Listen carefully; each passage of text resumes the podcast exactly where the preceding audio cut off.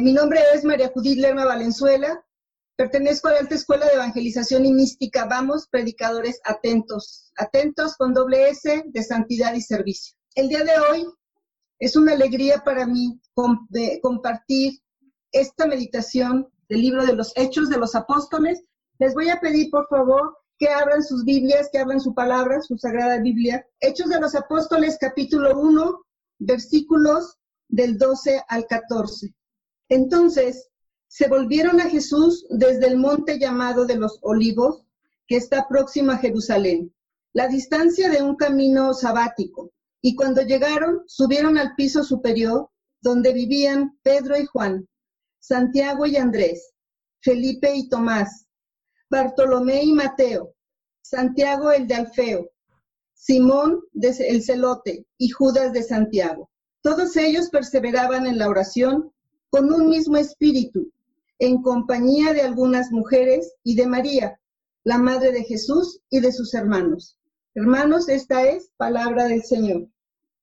En este escenario y lo que hemos estado escuchando en la prédica de mi hermano Sergio anteriormente, es la invitación hacia lo que es un aspecto central y una parte central de lo que nos lleva en el tema de hoy, que es la parte de la oración y la parte de la vida comunitaria. ¿Qué es lo que nos está llevando? ¿Hacia dónde nos está guiando esto? Primero nos narra, nos narra el evangelista que vienen los apóstoles bajando, van de regreso del Monte de los Olivos hacia la ciudad de Jerusalén. En este día en el cual no era permitido hacer ningún, ningún tipo de trabajo o hacer un recorrido más allá de lo que pudiera ser lo que hoy llamaríamos casi un kilómetro de distancia. Entonces, el Monte de los Olivos y Jerusalén quedaba más o menos a esa distancia lo que les permitía también a ellos dar cumplimiento a lo que estaba la ley. Recordemos que en este espacio los apóstoles vienen de ese momento importante y están en este escenario de momento importante después de, que, de la ascensión de nuestro Señor Jesucristo.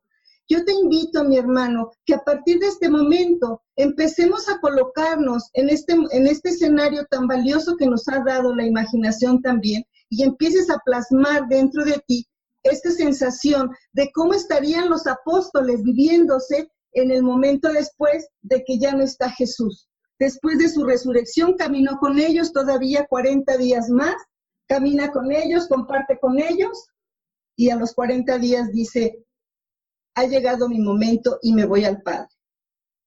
Pero también les da una parte que es reconfortante y les da algunas instrucciones y también les da el consuelo pero yo les enviaré al Espíritu Santo. Y una instrucción importante que les da haciendo esta parte introductoria es, vayan y manténganse en Jerusalén, quédense en Jerusalén. De tal manera que los apóstoles, dice el, evangelista, vivían en Jerusalén. Ya tenían tiempo estando, eh, teniendo esta estadía en Jerusalén, por eso es de que se dirigen allá, llegan y llegan a la casa y curiosamente se colocan en la parte más alta de la casa. Estando en ese momento de la parte más alta de la casa, reunidos todos los apóstoles, pero también reunidos otro grupo de, personas en esta comunidad, que ahorita la vamos a mencionar, Pedro hace y toma una iniciativa. Antes de ello, vamos a prefigurar que en esta etapa, en este episodio que estamos nosotros meditando, eh, están involucrados varios personajes. Los personajes centrales de esta narrativa y de este escenario es el momento donde vamos a, prefigurar la parte de la estadía de los once apóstoles que hemos mencionado en la palabra el día de hoy. También estamos identificando aquí la presencia de las mujeres, el grupo de mujeres, aquellas mujeres que fueron testigos de la muerte, que fueron testigos de aquella pasión también y momentos tan dolorosos de nuestro Señor Jesucristo y lo acompañaron en ese estadio. También del momento de su gozosa resurrección. Entonces, están los apóstoles, los once que, que, ya estaban reunidos hasta este momento, porque recordemos que Judas, más adelante vemos como Pedro se lo aborda, que estaban los once apóstoles que también habían sido testigos. Y identifiquemos esta parte del reconocimiento de ser testigos. Ajá, yo te invito, no perdamos este escenario. Los apóstoles son testigos de la vida pública de nuestro Señor Jesucristo y son testigos también de su resurrección. porque en la parte de la pasión y la muerte de nuestro Señor, sus apóstoles no estaban. Ellos acompañan a nuestro Señor con sus recursos, con su manera y con lo que ellos tenían en su momento de voluntad, hasta el momento de la oración en el huerto de los olivos. El momento, recordemos que el momento que Jesús es arrestado, Jesús mismo le dice a sus apresores, les dice, a ellos suéltenlos y déjenlos ir. Entonces los apóstoles se van, ya no están con Jesús. Por eso narra el evangelista, nos narra que los apóstoles son testigos de la vida pública de Jesús, estos años, ese momento, desde que Jesús es bautizado por Juan el Bautista en el Jordán, ellos empiezan a ser testigos de este escenario de Jesús, cómo va comportándose su vida pública, qué hace, cuáles son sus milagros, cuáles son sus actitudes, cuál es su comportamiento, cuál es su escenario con respecto a la vida de los demás y su vida misma, sus momentos de oración, oración centrada, entregada con el Padre. Ellos son testigos de estas experiencias con Jesús. Entonces, la muerte no estaba en ellos, la pasión no la vivieron ellos, pero la resurrección sí. La gozosa resurrección de nuestro Señor, sí son testigos ellos de esa gloriosa resurrección. Y son testigos también de la gloriosa ascensión de nuestro Señor Jesucristo al cielo y al Padre, al regreso al Padre. ¿Qué es entonces lo que los apóstoles van a ser testigos de estas vivencias que ellos tuvieron con nuestro Señor Jesucristo? ¿Y qué son las vivencias que las mujeres también tienen dentro de sí tienen dentro de esta memoria que más adelante van a estar siendo como punta de lanza hacia lo que es la tradición de la Iglesia Católica. Tienen la experiencia de haber acompañado en ese dolor tan grande y desgarrador de nuestro Señor Jesucristo, desde el momento que Él es apresado y lo llevan en ese momento de su esquema de cómo lo ven flagelado, cómo lo muestran nuevamente. Ellas atestiguan porque ellas lo están sufriendo y viviendo junto con Él. Las mujeres estas mujeres a las que él ayudó tanto durante su vida pública, lo acompañan en el momento más difícil de nuestro Señor Jesucristo, de su más profunda agonía. Estas mujeres están congregadas en esta casa también. Estas mujeres también son parte de este grupo que más adelante vamos a identificar como la primer comunidad autorizada en testimonio de Jesús. Esta comunidad que reconocemos como la comunidad, la primer comunidad primitiva, estas mujeres que fueron testigos de su muerte, que fueron testigos también de su gloriosa resurrección. Y está María. Lo curioso es que el evangelista nos menciona tres grupos. Entendemos que 11 personas es un grupo. Entendemos que las mujeres, más de tres, es un grupo. O cinco, es un grupo. Pero cuando hablamos de María, reflexionemos por qué María está identificada, está identificada como un tercer grupo. ¿Qué escenario se vive en este esquema en donde nuestro eh, escritor sagrado nos habla de tres grupos? Los apóstoles, las mujeres y María. En María se viene a dar este cumplimiento de lo que es la economía también divina, la economía del espíritu, en donde María, desde el momento que ella da el sí al Padre en el Espíritu Santo y aquel ángel en la encarnación, en ese momento María es la llena de gracia. En ese momento María es la llena de gracia del Espíritu. Recordemos también que cuando llega a visitar a su prima Santa Isabel, el, bebé eh, del vientre de, de Santa Isabel ah, se mueve de gozo cuando sintió la presencia. Porque María es la llena de gracia, la que ya está y el Espíritu en ella. Es la que le da el sí para que se cumpla lo que está escrito. Es la que da el sí para vivir también con Jesús todos esos momentos en, agonía. Es la que da el sí para ella tener el privilegio grande de haber sido la testiga única del crecimiento y la infancia y el desarrollo de nuestro Señor Jesucristo, aún en los momentos de su vida oculta. Es la única poseedora de esa verdad, de esa gracia. Y es la gracia misma la que se va a venir a plasmar en María en este momento en que están todos los apóstoles reunidos y en que están sus discípulos también reunidos. Ese y el vínculo entre el Espíritu, entre la, misma obra del Padre y sus hijos, entre la misma realización de la palabra del Señor Jesús cuando en ese momento de la cruz tan fuerte, en su muerte, antes de su muerte, le dice, mujer, ahí tienes a tus hijos, a tu hijo, hijo, ahí tienes a tu madre. Y a Juan revelado como un representante, como una unidad de todos nosotros. Por eso es multitud, por eso es Grupo María. Por eso a María no la podemos ver como una figura única, individual, como un ente individual.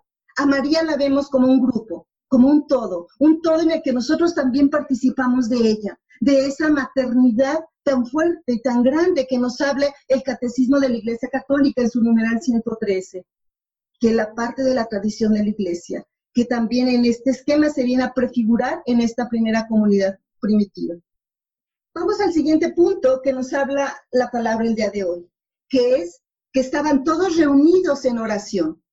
Y estaban reunidos también, aparte de estos tres grupos, estaban reunidos los 120 discípulos que seguían al Señor.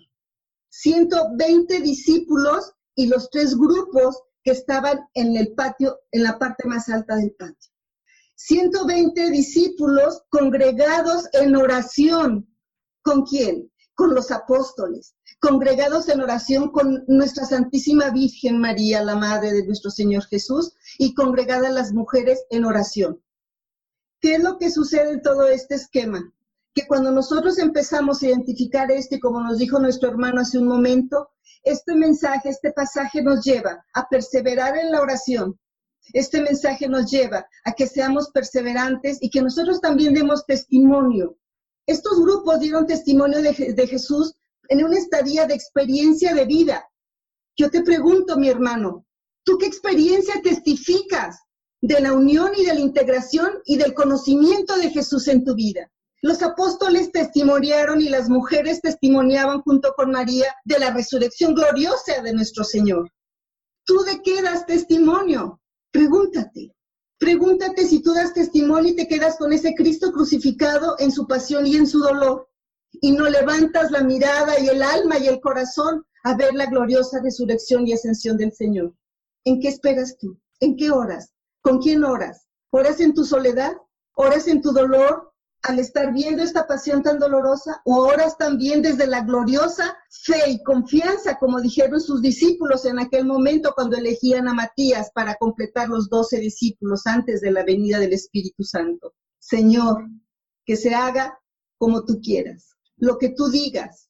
No era un decir, mira, nosotros queremos que esté Bersabé y que esté también Matías, pero nosotros queremos a Matías, ¿tú qué dices? Pero es que también Bersabé es muy bueno, entonces, queremos que nos elijas a, uno, a este. No, ellos no dijeron esa parte. Ellos le dieron la parte que se haga tu voluntad. Y es más, aquí hay otro momento muy, muy importante que quiero ir cerrando. Este momento importante en el cual nos está mostrando un esquema donde dice, echaron a las suertes. Echar a las suertes en este momento, en este, en este espacio del libro de los Hechos de los Apóstoles, nos va a llevar hacia un escenario evocado a la primera carta de Samuel, donde aparece una figura que es Jonathan, Jonathan y su sirviente. Entonces su servidor le dice a Jonathan, que se haga lo que el espíritu y tu corazón diga. ¿Y quién vive del espíritu y en el corazón? Si en ese momento no en el Padre mismo. Y hoy, ¿quién vive en nuestro corazón? ¿Quién vive en tu corazón para que eches a suerte tu vida y tus decisiones? Cuando yo he decidido alejarme de la oración, cuando yo he decidido alejarme de permitirle al Señor y echar a suertes del Señor las decisiones que yo tomo, en ocasiones digo de una palabra muy fuerte, me quiebro la, la me rompo la boca las cosas no funcionan, las cosas me abruman, el tiempo me come, el espacio de la vida, el dinero se acaba, el alimento se termina, las situaciones se desgastan y yo me voy gastando en el dolor, en el enojo y en la angustia. Me ha permitido el Padre y mi Señor Jesucristo, por medio del Espíritu, me ha permitido entender e identificar los momentos cuando yo hago oración y una oración unida en la presencia espiritual que me lleva a esta familia congregada desde la que estamos hablando, que son los santos, los apóstoles, nuestra Santísima Virgen María, nuestro Señor Jesús, para el Padre. Su respuesta es diferente a cuando yo hago una oración nada más de la mente y de los labios hacia afuera. Yo te invito, mi hermano, que en esta noche no te vayas a descansar sin que tú reflexiones sobre estos espacios. ¿Tú con quién oras? ¿Tú qué testimonio das? Yo, Judith Lerma, ¿Qué testimonio doy de la vida de nuestro Señor? Doy testimonio de su dolor, de su dolorosa pasión.